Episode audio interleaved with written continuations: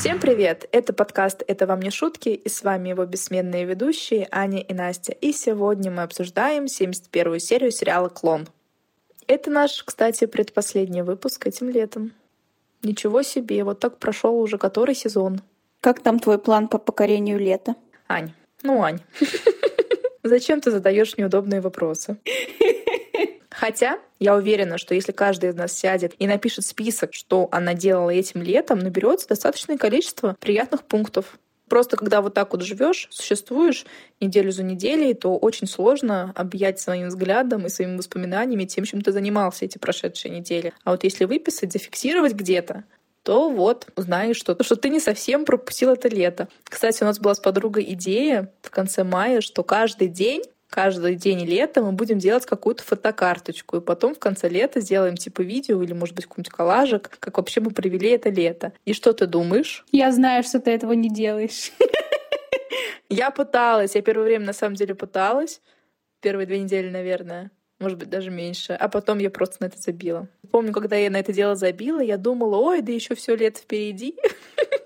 Да еще столько будет этих фотокарточек. Но вот оно почти заканчивается, а фотокарточек, кстати, не особо-то и много. Ну и ладно, раньше вообще жили 36 кадров на 4 года. И нормально все было. Скажи. Еще и засвеченная половина. А какое у тебя самое яркое воспоминание с этого лета? Ой, это мне нужно покопаться в чертогах своей памяти. Но этим летом я ездила в Питер не с Аней, с другой подружкой, Алиной, которая как раз не слушает наш подкаст и которая заразила меня песнями шансон. Вот, мне очень понравилось в Питере. Мы там прошли больше 100 тысяч шагов за два с половиной дня. Это самоубийство. Так не делайте, пожалуйста, никому не советую, с вами больше так делать не буду. Вот. Еще что у меня этим летом произошло? А, ну я планировала это лето все отдыхать, а в итоге получилось, что я вышла на новую работу. Вот оно, где пошло не так. Я же в начале июля вышла на новую работу, и все, с тех пор все как в тумане. И все планы рухнули. Ну да, у меня еще одни были классные выходные. Это ничего такого особенного, это было просто на даче. Но там есть водохранилище, и я каталась на моторной лодке, на байдарке и очень много плавала. Вот. И это, я считаю, заменило мне море в этом году. Мне очень понравилось. Какое твое самое главное и яркое воспоминание этим летом? Я прыгнула с тарзанки. Пустоту.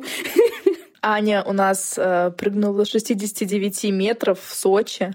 69 метров же, да? Да. И прислала мне видео. Я когда посмотрела это видео, мне просто стало дурно физически. А это летит! Счастливая! Да, ну кошмар. Я когда была в скайпарке в Сочи несколько лет назад и видела, как люди прыгают, мне прям было как-то очень некомфортно и неприятно на это смотреть. А я смотрела и такая, господи, когда заработаю побольше денег. На 207 метров? Да. Я не знаю, Аня у нас отчаянная. Кстати, фан-факт. Аня у нас прыгала с парашютом. Я же говорю, я адреналинщица. А у меня есть теория. Аня просто настолько не любит свою работу, и настолько она там устала, что она ищет всяческие способы самоубиться. Самоуничтожиться. Иначе другого объяснения найти не могу. У меня вот все более-менее спокойно, и поэтому мне не хочется вот такие вот адреналиновые качели. А это, о, с парашютом, я первая. С тарзанки, я вторая. Дайте мне денег, прыгну с 200 метров. Будет 300, пожалуйста, я буду в первой очереди. Да, я даже пожалела, что я зажала денег, там были еще какие-то супер качели. О, господи. Угу. Нет, я вот таких вещей вообще боюсь. Я там по этому мосту, когда ходила, он же дырявый. Я смотрела вниз и думаю, господи, как он вообще держится. Наверное, будет больно падать. Но мост, по ощущениям, реально держится на честном слове. Я надеюсь, это просто специально так задумано. А еще было какое-то у тебя впечатление? Хотя, конечно, тарзанку сложно переплюнуть. Но я в тех же Сочи чуть не утонула еще. Где? Ну, там были постоянные дожди. А, И нас чуть не смыло. А так вроде ничего. то есть это впечатление связано только с Сочи. С Москвой ничего не связано. Потому что с Москвой я все это время работала. И в субботу, и в воскресенье, и поздно вечером, и рано утром. То есть я правильно понимаю, что следующий твой выходной будет на тарзанке? Нет, на качелях. Они подешевше, да? Нет, они дороже. Дороже? Да. Куда уже? Но зато вот с твоих денежек и таких вот экстремалов, как ты, этот мост поддерживается, что он поэтому только еще и висит. Я надеюсь, на обслуживание не экономит. Зная наших, они все гребут в кармашки. Скайпарк. Ждем рекламную интеграцию с нами. И с вами. Ну и на этой веселой самоубийственной ноте, самоубийственно веселой ноте, мы начинаем наши линии. И, конечно, по традиции. Хотя мы в последнее время ее нарушаем, по-моему. Два раза всего такое было. Но по нашей нетрадиционной традиции начинаю я.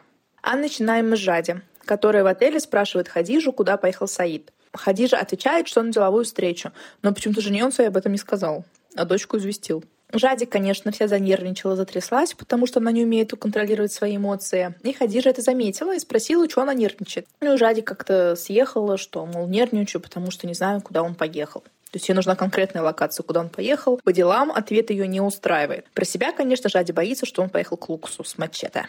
Хадижа предложила позвонить ему, ну что Хадижа сама ему позвонит и выяснит, где он сейчас находится. Жади обрадовалась энтузиазму дочери и попросила, чтобы та не говорила, что это Жади попросила ее. А Саид в офисе Ферасов сидит за круглым столом и рассказывает о себе что, мол, вот я родился в Фесе, и Леонида сразу радостно подчеркивает, что он тоже был в Фесе, ему очень понравилось, и Лукас тоже там был. А Леонида знает, что у Лукаса была интрижка именно женой Саида или нет? Нет, не знает. А, ну ладно, хорошо. А то уж я думаю, совсем что ли куку. Да куку, но не знает. Но не поэтому, да? Да. Лукас все это время сидит с постным лицом.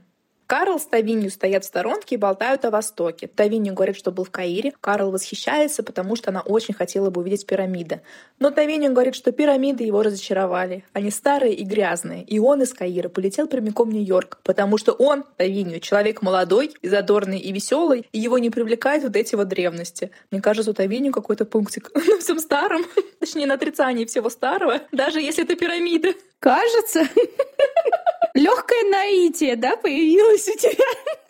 Слово «старость» нет в его вокабуляре. Или, во всяком случае, он всячески хочет его забыть. Тут у Саида звонит мобильный. Лукас напряженно на него смотрит и думает, что тот сто пудов говорит с Жади. А там звонит, конечно, Хадижа, пытается разузнать у отца, где он есть. Причем такие вопросы, где конкретно он находится, в какой фирме. Но отец ожидаемо не отвечает, потому что зачем ей это нужно знать, непонятно. И в итоге Хадижа не узнала никакой новой информации и подтвердила матери, что Саид просто уехал по делам. Леонидас зовет Саида и его семью на ужин, и Саид принимает приглашение. А Лукас в это время смотрит на Саида и не может понять, узнал ли тот его или нет. Хотя, мне кажется, по взгляду Саида... Все сразу было понятно. А Саид же как раз смотрит на Лукаса волком и думает, что Жади не любит его из-за этого вот человека. Но Лукас в этой сцене действительно был такой неприглядный, неприветливый. Лукас или Саид? Лукас, Лукас. Да, Саид, кстати, себя лучше в руках держит, чем Лукас. Намного лучше. Лукас сначала там в прошлой серии быстрее к окну подбежал и еле-еле развернулся, чтобы поздороваться. Потом он с этим лицом каменным сидит и посматривает. Я бы на месте Саида, даже если бы не знала, что это тот самый Лук, все равно в чем то бы его заподозрила. Леонидас тут же звонит Далве и велит устроить ужин сегодня же. Но Саид просит перенести его на завтра, потому что сегодня религиозный праздник. Элеонис, конечно, идет навстречу и приносит ужин на завтра. Позже, когда Саид встречается с Мухаммедом и Али, он говорит Мухаммеду, что хочет, чтобы тот тоже пошел на ужин и знакомился с деловыми полезными людьми. И также хочет, чтобы и Али пошел вместе с ними. Али спрашивает, где будет ужин, и, услышав, что в доме Ферасов, сразу же помрачнел. А Жади говорит сестре, что вот завтра они увидятся, и она не представляет, как будет себя вести и что она будет делать. И пока что на такой трагической нотке оставляем этих героев, но мы еще к ним вернемся. И перемещаемся в дом Ферасов, где Далва на кухне общается с Шанди, который сидит, уплетает ее прекрасные сэндвичи и рассказывает Далве про Сан-Криштован. А Далва у нас, оказывается, выходит из дома, я тоже была этому удивлена. Мы только один раз ее видели, когда нашла с мороженым и заметила Альбьери и маленького Лео.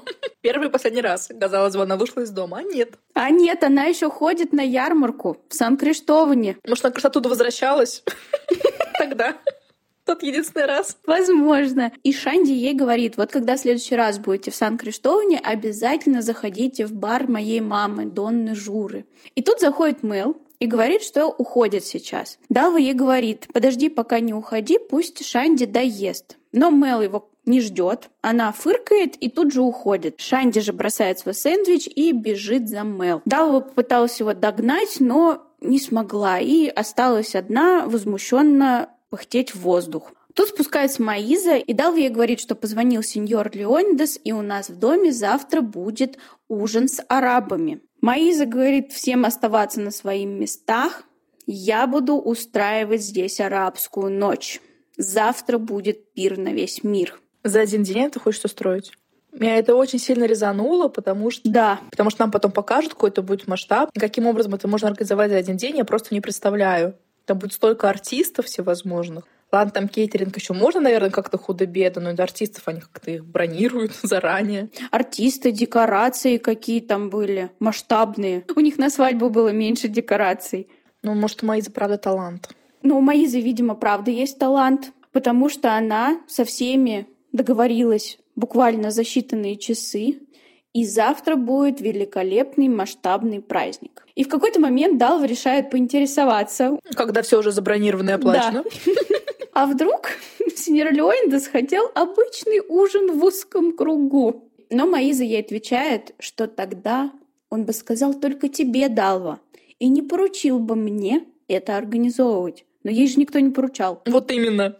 Нам показывали, как Леонидас передал Далве, что будет ужин. Просто у нас будет ужин с деловыми партнерами. Все. Далва просто поделилась с Маизой, когда увидела, как она спускается с лестницы. И Маиза сама даже не спросила, какой формат ужина, сколько будет гостей, вообще в каком виде это должно быть. Она просто сразу сказала, что я устрою арабскую ночь. Все. И поснимала там кредитных денег. Но Маиза у нас в себе уверена. Она говорит, что Леондусу обязательно все понравится, потому что ее свекор знает ее стиль. Это вам не хухры-мухры. Тут как раз приходит Леондас и говорит Маизе, что ей бы стать организатором праздников, раз ей так нравится этим заниматься. Тут закономерные вопросы. Почему не стало? Сколько можно болтаться по выставкам, если у тебя вот талант? Да, она только серию назад переживала, что она ничем не занимается, жизнь у нее пустая и так далее и тому подобное. Так вот, пожалуйста, можешь устраивать праздники для всякой элиты. Еще бы денег подняла на этом, ого-го. Мои заделится то, что завтра будет прекрасный праздник э, в марокканском стиле «Арабская ночь». Леонидас очень одобрил эту затею. Тут вплывает Лукас, как всегда, с каменным лицом, и Маиза у него спрашивает, «А что это за арабы? Ты их знаешь?» Лукс ей не отвечает и говорит ей, что, возможно, завтра не сможет присутствовать на этом ужине, потому что он у нас парень занятой, у него много дел, ему надо в Сан-Паулу.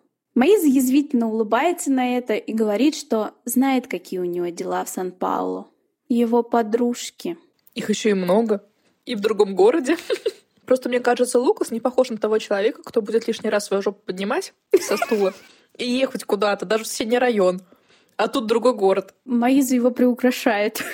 Переоценивает. Лукас же ей ответил, что ей не удастся его вывести из себя, и ушел к себе в комнату смотреть на что? Конечно же, на камень И он, видимо, железно-бетонно намерен избежать этой встречи.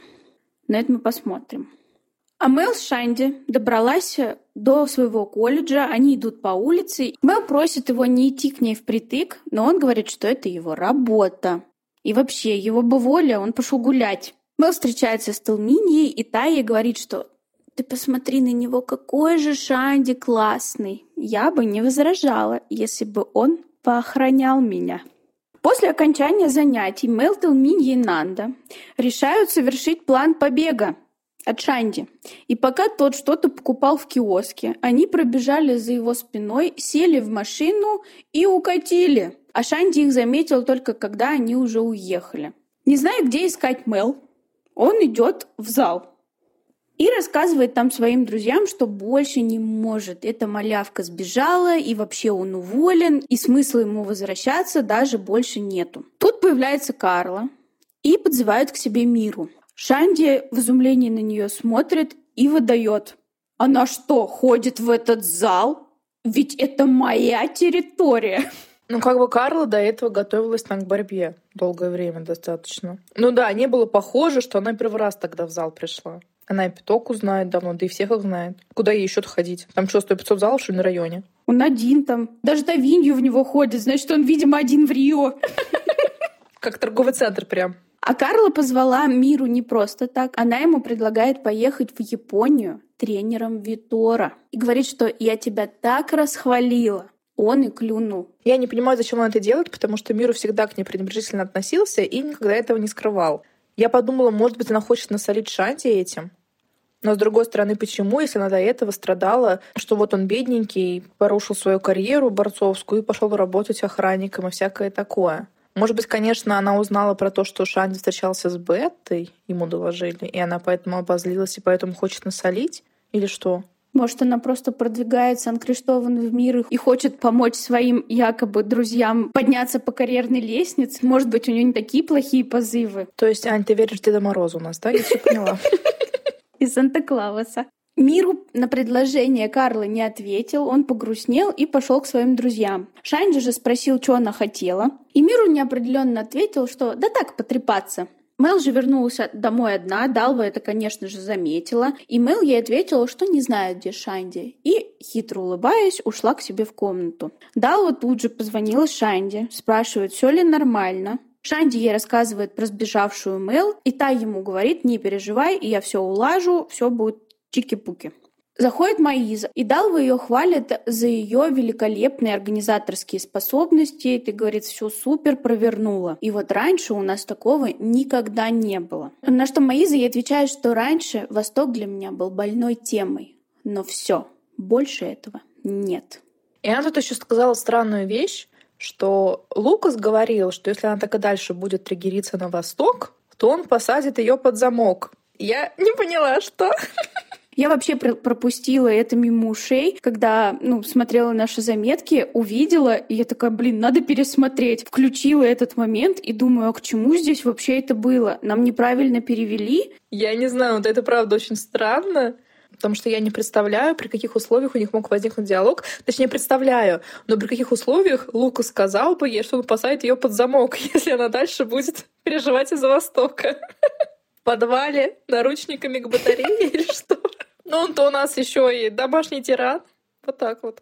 Ну, к празднику мы вернемся попозже. А сейчас посмотрим, как у нас продвигается дело Ивети в суде. Как мы помним, прошлая серия закончилась на том, что Ивети увидела Армандо в инвалидном кресле, и, конечно же, это ее очень сильно поразило. Она шепотом спрашивает у Лабату, что случилось с Армандо. Тот не отвечает и говорит ей молчать и не вступать в диалог с Армандо. И почему-то нам перевели, что он разговаривает с Ивети на «вы». Вы молчите? Вы с ним не говорите?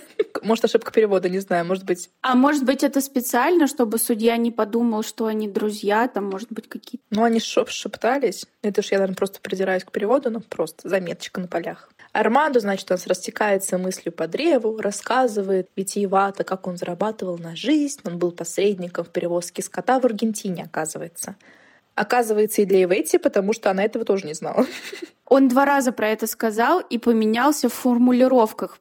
Да, что он сказал потом? Но он сначала рассказал, я был посредником в перевозке скота в Аргентине, а потом сказал, что я перегонял скот в Аргентине.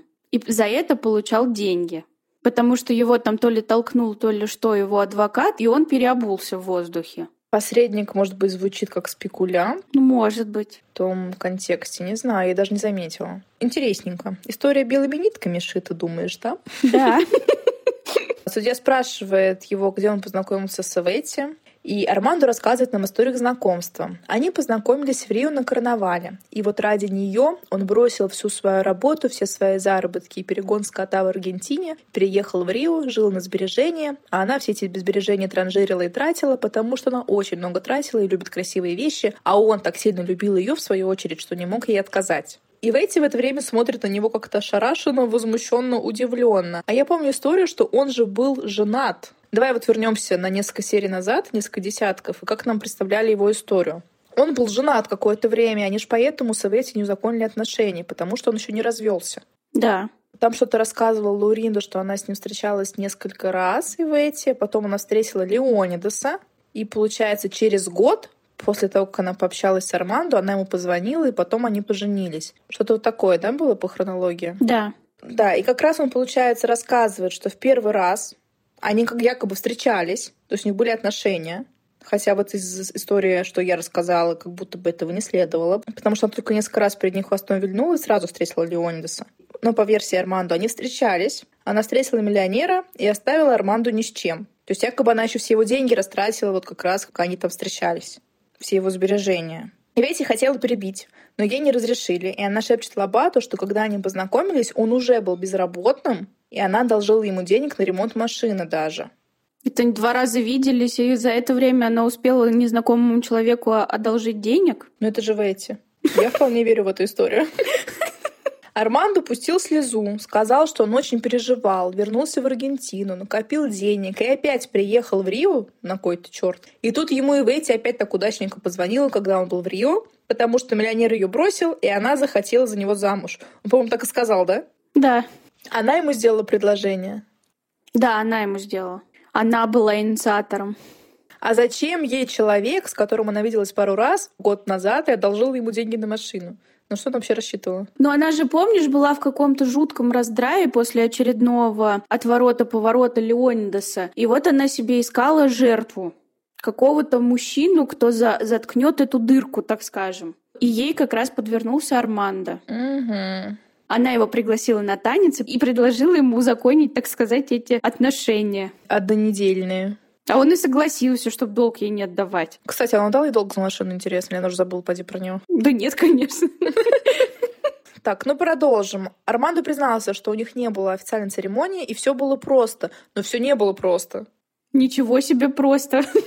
Там был какой-то просто огроменный ресторан с огромной площадью, какие-то вообще гости, люди, которых мы никогда в жизни не видели. Декорации, столько закусок, приглашенный священник. Но мы уже поняли, что Армандо очень много звездит, мягко скажем. Причем он, кстати, похвастался, что у них было много именитых гостей, а их свидетелем был аж предприниматель Леонидас Феррас. Но ведь он знал, что ты есть вот миллионер, правильно? Мне кажется, Эвейти и не скрывала. Ну, может быть, он специально это сказал, чтобы подчеркнуть его имя и, так сказать, вывести Эвейти из себя? Ну, потому что так и получилось. Ну да, Эвейти не сдержалась и вставила, что Леонидас всегда говорил, что Армандо — ничтожество. Но он продолжает рассказ, что после свадьбы они приехали в Аргентину, и он опять там заработал кучу денег, какие-то у него там были фазенды. Показывает их совместное фото на фоне якобы его фазенды, которое она подписала для Лауринда. Там было просто какое-то дерево, нет? На фоне фазенды. Такое размытое. И Вейти тут понимает, почему она не нашла это фото в своих вещах. Армандо, похоже, собирал себе на старость. И Армандо заканчивает свою историю тем, что она его бросила, и ей всегда всего было мало, ее честолюбие требовало большего, и она его бросила после того, как закончились у него деньги, соответственно. И тут его от горя разбил психосоматический паралич. Но тут что-то не сходится, потому что через несколько лет После того, как Ивети рассталась с Армандо, она же вернулась в Рио и открыла магазин, помнишь? Да. И там еще Александр Сафина вот это вот пел. И она туда пригласила всех своих мужиков, и там был Армандо. Был, был. Они так еще обнялись и поцеловались. И есть фотографии этого. У нас в телеграм-канале это вам не шутки. То есть, получается, тогда горе еще его не разбило. Горе только накапливалось, накапливалось, и потом в какой-то момент его разбило. Так что ли? Или, или что он хочет сказать? Да, и он потом очень долго собирался с мыслями, потому что 10 лет прошло после их последней встречи. Вот-вот. Тут Ивети не выдерживает, взрывается и кричит, что это ее должен был разбить психосоматический паралич от того, что он, подонок такой, украл все ее деньги. Армандо плачет, а Ивети там поносит его, на чем свет стоит. Нам не показали, чем дело закончилось в зале суда, потому что вот уже Лабату и Ивети у нее дома, и Лабату говорит, теперь нужно несколько дней ждать вынесения приговора. Лобату, если бы ты не удержал меня, я бы с кулаками набросилась на этого негодяя. Уверяю тебя, он бы через час забыл про паралич. И Вети, тебе надо учиться владеть собой. Куда же еще лучше? Выслушать то, что выслушала я. Я сама удивляюсь. Если бы я не владела собой... Ты очень непосредственно, это хорошо, но не везде можно открыто выражать свои чувства. Иногда приходится вести себя сдержанно. Там же присутствовал судья. Но ему понравились мои слова. Я вела себя искренне, говорила правду. Конечно, конечно. Ивети сама непосредственность. А они как будто ничем не расстроенные. Как будто дело прошло хорошо, а мне вот даже интересно, как ее Лобату защищал. Почему нам это не показали? Да, что-то такого сказал, что они вполне удовлетворены процессом. Ну, как бы то ни было, нам это не показали, и мы, наверное, никогда об этом не узнаем. Приходит Лауринда, спрашивает, как все прошло, и говорит, что Леонида звонила несколько раз, искал Лабату. Тот подскочил и вспомнил, что он вообще-то работает, потому что, я думаю, и в эти ему деньги не платят. Мне еще так понравилось, как и в эти такая, львеночек звонил. И она такая, он искал Лобату. Да, да, она подумала, что по ее душу, но нет.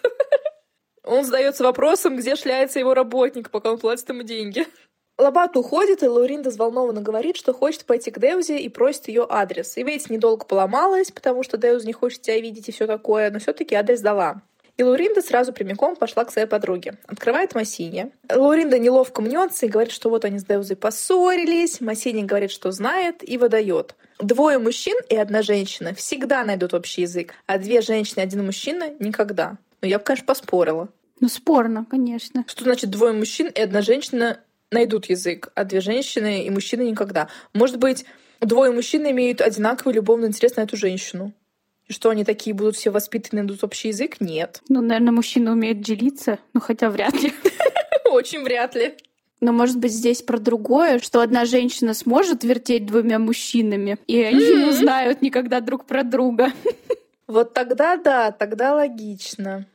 Тогда в этом есть смысл. Но надеемся, что Массини имела в виду это, иначе это просто какая-то чепуха и сексизм. Выходит Деуза и сразу заявляет, что доверие обмануть можно лишь раз, и Деуза больше Лоринде не доверяет. И Двалду ее доверие не один раз обманывал. Не два, не три, и даже не хватит пальцев на руках и ногах сосчитать, сколько раз он ее обманывал. А она все ждет его. И все надеется, и все делиться почему-то не хочет с другими им. Ну, собственно, ей даже не принадлежит. А тут Лауринда чуть ли не на коленях к ней ползет, а она вот это строит из себя. Ну, тем более мы знаем, что Лауринда перепутала Эдвалду с Александрой Сафиной. Можно, наверное, просить ее за это. Обозналась. С кем не бывает, на самом деле. И они начинают переговариваться. И мы узнаем, что у Лауринда был когда-то любовный интерес к некому Карлинью. И Деуза все про это знала и даже ходила с Лауриндой к гадалкам узнавать, нравится ли ему Лауринда. Но тот предпочел Деузу. И Деуза с ним целовалась, и Лауринда очень ревновала и обижалась, но ничего не говорила. А Деуза ей отвечает, что вот ты могла же сказать, что тебе это не нравится, ведь я же тебя спрашивала, и ты говорила, что все в порядке. Но Лауринда сказала, что ей было неловко, потому что он все-таки предпочел тебя. И дальше все это продолжалось, но у Луринды резко разболелся зуб, нерв. Деуза сказала, что Луринда совсем не следит за своими зубами, скоро останется без них. Повела ее в дом, чтобы дать лекарство. И что-то там Лауринда расплакалась, Деуза расплакалась, и они обнялись. И вот больной зуб Лауринды их помирил. Доверие восстановлено. А на другом конце города Альбьери привел своего любимого дружочка Али в свою клинику. И Али, не успев зайти на порог, сразу выдал «Вот именно здесь ты себя и возомнил Богом». И они начали свой бубнеж про клонирование. Ни я, ни Настя этого не запомнили, поэтому мы вам этого не расскажем, что они там обсуждали. Но Али сказал, что вот когда он увидел новость о клонировании в газету, то сразу подумал, что Альбьери к этому причастен. Настолько сразу подумал, что сразу же взял билет и улетел, и даже не дочитал статью, где не было ни слова про Альбьери. Ну, потому что статья была, кстати, на французском. Не помню, мы это говорили или нет. Да. Может, Али просто не знает французского. Ну что, понял, перевел, ему этого было достаточно. Но Альбьери у нас скромница. Он говорит, что он обычный работяга и к этому никак не причастен. Он этими всякими клонированиями не занимается. Я, говорит, сижу только вот в своей лаборатории. Я обычный генетик. Но Али не отступается и пытается вытянуть из друга признание. Говорит, ты наверняка ставил тут эксперименты по клонированию. Но Альбиери кремень он не сдается другу. Хотя у него появились мысли, что, может быть, именно Алиитой нужно признаться, но он сдержался. Тут их прерывает Эдна и зовет на чай. Выходят они на ресепшн, и Эдна делится своими впечатлениями о вечере и о том, какие там были прекрасные, веселые женщины. Я, говорит, думала, что они все забитые, нос своего не кажут. А они вон там какие. Алис Альбьери это услышали и, конечно, вступили в спор о том, где женщины защищеннее на Востоке или на Западе. Но вашим женщинам есть за что бороться, Али. Как и вашим женщинам, Альбьери. В любом уголке мира мужчинам и женщинам есть за что бороться. Не сравнивай свободу женщины на Западе со свободой женщины на Востоке. Верно, преимущество за нашими женщинами. Альбьери, Альбьери. Мы не бросаем наших женщин на произвол судьбы, как вы. Я говорю о праве учиться, получить профессию. А кто сказал, что они не учатся? У нас есть врачи, учителя. Если муж им позволит, верно? Конечно, ведь должен же быть лидер в семье. Сахар или заменитель? Два капитана потопят корабль. Наши женщины имеют право на наследство с седьмого века, так же, как и право на развод. Но ты же не можешь не признать, что ваши женщины не самостоятельные. Мы видим, как женщины на Востоке, точнее в семье Али, имеют право на обучение и на развод. Не допросишься, не дождешься, еще и гребешь. Этому спору конца и края не было. Нам даже не показали, чем он закончился. Может быть, даже и не закончился. Возможно, они спорили так всю жизнь. Они постоянно спорят, у них э, совершенно разные точки зрения, и мне кажется, друг друга они вообще не слышат. Ну, то есть их споры заканчиваются реально ничем. Каждый остается при своем мнении. Ну, кстати, так большинство споров на самом деле в жизни. Зачем люди вообще спорят? Задумалась я. Но они друг на друга не обижаются. Ну, только в жизни тоже не обижаются. Просто поспорили, каждый при своем мнении остался. Не, некоторые спорят и все, и потом на всю жизнь общаются. Ну, может. А они вон как миленько. И обнимаются постоянно. Они друг от друга заряжаются, они вампиры. А в Сан-Криштоване Мустафа сообщает Мухаммеду, что Али пошел в клинику своего друга. Мухаммед смеется, что они постоянно спорят друг с другом, хотя думают одинаково. Как раз про что я вот говорила. Это с чего он вообще взял? Учитывая, что Мухаммед с Альбиери даже не пообщался, слова ему не сказал, чтобы вообще его позицию хотя бы по одному вопросу узнать. А они вообще общались? Нет, только поздоровались, и все. Мухаммед пошел на обед, Мустафа занят покупателями, и Амин улучил момент и украл аккуратно собранный и связанный картон. Я не понимаю, каким образом его еще не спалили, потому что, судя по всему, этот картон тщательно складывается, раскладывается, связывается и подготавливается там к чему-то, может, для каких-то других целей. И постоянно Амин, получается, берет эту аккуратную охапку картона и выносит из дома. Как они себе объясняют пропажу картона, непонятно. Но они его все время ищут, ищут. Зато вот сестра Самира с балкона его спалила. Дома Мухаммед подпрыгивает до потолка и говорит жене, что Аллах благословит их дом и озарит его светом. Назира приезжает. У Латифа все упало, и она сидит и чуть не плачет. Мухаммед же, естественно, не может счесть эмоции своей жены уже не в первый раз. У нее всегда такая реакция на Назиру, кстати. Но он, наверное, может считать это как радость. Что она от счастья плачет. Потому что Мухаммед у нас счастлив, и он хочет устроить пир во имя сестры. А прилетает она уже, оказывается, послезавтра. А завтра у них пир у Ферасов. То есть бедненькой Латифе потом еще нужно после этого пира калывать весь день, чтобы устроить ужин для Назиры. Что-то у них неделя праздников прям. Да и вообще не говори. Чтоб я так жил. Может, и правда все таки восточным женщинам лучше живется, чем нам? То есть, когда последний раз был пир? В субботу. Там мы, да, и танцевали, и пели. Джеру и Рапазау договорились с Эдвалду и скоро получат от него три дюжины рубашек и останется только пришить фирменные бирки, и они будут богаты. А почему они не хотят Эдвалду доверить пришить эти бирки? Потому что Эдвалду возьмет с них половину заработка. А, С ним придется делиться. ну да, его не провести. И поэтому они хотят взять в долю Аминью. Эксплуатировать женский труд. Да, ей-то можно заплатить один доллар, и она будет шить эти бирки им. Амин приносит им этот картон и говорит, что это дороже, чем предыдущий. Они не понимают, почему, потому что он ровно такой же, какой был до этого. Но Амин стоит на своем. Этот картон не абы какой, а заграничный. И за него платили пошлину, когда ввозили. Ну, платили-то за товар, а не за картон. Ну, ладно. Мужчины от этого просто в восторге. Говорят, что Амин прирожденный бизнесмен, и заплатили ему столько, сколько он хотел.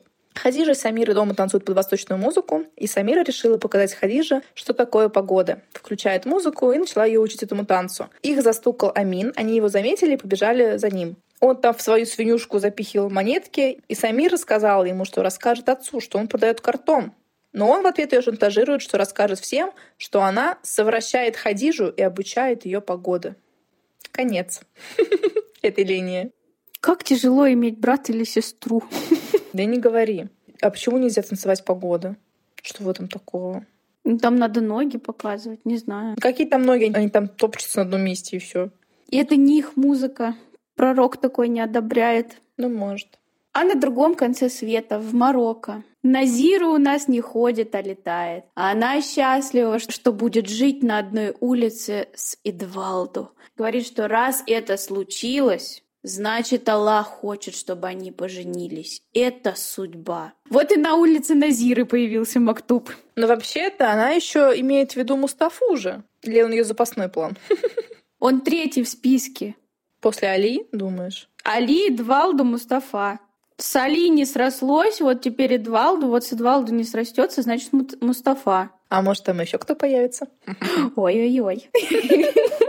Зарай даже ее слушает в полуха, она скучает по Али, ее, все ее мысли только о нем. Она говорит, что этот дом без него пуст. Тут заходит на кухню дядя Абдул и дает Назире последние наставления перед выездом в Рио. Назира, я знаю, ты думаешь о поклоннике, которого ты там встретишь. Не вздумай вести себя развязно. Самира и Хадижа взрослеют, они будут следить за твоим поведением и во всем подражать тебе. Твой долг — стать для них примером. Долг? Разве я не выполнила свой долг перед этой семьей, дядя Абдул? Назира, Пусть они берут пример со своих матерей. Пример дочерям должны подавать матери, верно, Зурайда? Ладно, Зир, я не хочу вмешиваться. их матери, в отличие от тебя, не ищут себе мужей. А глядя на тебя, девочки научатся искать себе мужей, пренебрегая заветами Аллаха. Дядя Абдул, мои братья росли без матери, и я пожертвовала собой ради них. Но у моих племянниц есть матери. У них есть матери. Я знаю, знаю, но ты не должна. Нет, нет, нет, нет, нет. Все. Ну, я хочу только поздравить Назиру, что она наконец-то избавится от этого зануды Абдула. Ненадолго. Э, Его в дверь, он в окно. Ну, с Марокко у нас на этой серии очень быстро все. Вообще стали очень короткие линии про Марокко, да, буквально нам показывают две минуточки, что там Назира делает, и все. Потому что жади там нет, понимаешь? Там, где жади, там длинные сцены. Без диалогов, одна музыка, и она стоит, смотрит в окошко и страдает. А сериал должен был быть про Назиру. Не говори, надо было спинов снимать. И сейчас у нас будет такой форшмак из маленьких линий. Значит, следующая у нас будет сцена, из которой мы видим, как ухудшаются отношения Клариси и Шкабара. Последний, по версии первой, не принимает участие в воспитании сына. Нанду хочет притащить в квартиру репетировать свою музыкальную группу. Клариси против, ибо Клариси добропорядочная жительница дома и говорит, что квартира не место для шума, потому что есть соседи, и нужно соседей уважать. Послушали бы ее мои соседи сверху. Ладно, ты им нет-нет и да-да тоже даешь себе знать. Да один раз вот только. Они постоянно, у них там то собаки, то кошки, то они кидаются мебелью, кричат друг на друга, то дерутся, то, я не знаю, еще что делают, под гитару поют. В общем, кошмар. Все, перестаю ныть. Возвращаемся к Ларисе. Она ищет поддержки у мужа, а тот всегда отмалчивается и остается хорошим папенькой в глазах Нанду, а она вечно плохой родитель. Но тот встает и начинает орать, что в этом доме невозможно спокойно читать статью, психует и убегает. Кларисе разозлилась и разрешает Нанду репетировать дома. Тот очень обрадовался и расцеловал мать. И таким образом Кларисе хочет проучить Ишкабара, чтобы он читал, наверное, статью под звуки тяжелого металла. Следующая сценка у нас в доме Лидиана и Тавинью. Лидиана в восторге от предстоящей арабской ночи и даже хочет одеть арабский костюм. Спрашивает своих мужчин, в чем пойдут они. Но Сусео говорит, что эти пенсионерские посиделки не для него, у него другие есть дела, репетиция вообще-то. Но отец заявляет, что надо идти на эти пенсионерские посиделки, потому что это называется светской жизнью. Сесео говорит, хорошо, папа, и за что немедленно получил от отца. Ибо мы помним, что Тавинью можно называть только Тавинью. И наступает тот самый вечер. Латифа наряжает Самиру в золото, но Самира не хочет. Ей нравится только один браслетик на руке. Хадижа же ноет матери, что на ней слишком мало золота. А я смотрела и думала, что у нее сейчас отвалятся руки. Ну, вы, наверное, все можете представить, что мало в понимании Хадижи. Саид спрашивает Джади, готова ли она. Она перестает украшать дочь многоярусными золотыми браслетами и идет одеваться. Лукас в трансе сидит в своей комнате. Маиза спрашивает его, чем он недоволен. Тем, что она сорвала его свидание или восточной атмосферой праздника. Лукас на нее гавкает, что у него есть проблемы поважнее, и уходит. Маиза у него еще спросила, почему ты еще не готов? А Лукас сидит весь при параде в новом костюме, в новом галстуке, даже причесался. Но он так всегда ходит. Может, она думала, что у него что-то поинтереснее есть. Что, арабский костюм он достал бы из сундуков? Не знаю. Но на этом конец. Но в следующей серии нас ждет бесконечный праздник, где Латифа найдет себе родственную душу и много-много саменти пораму. И лукасовых слез. Я думаю, все вы знаете, о чем будет 72 серия. И, наверное, многие ее ждут. И даже я ее жду, потому что я верю надеюсь, что это оживит немножко наше событие.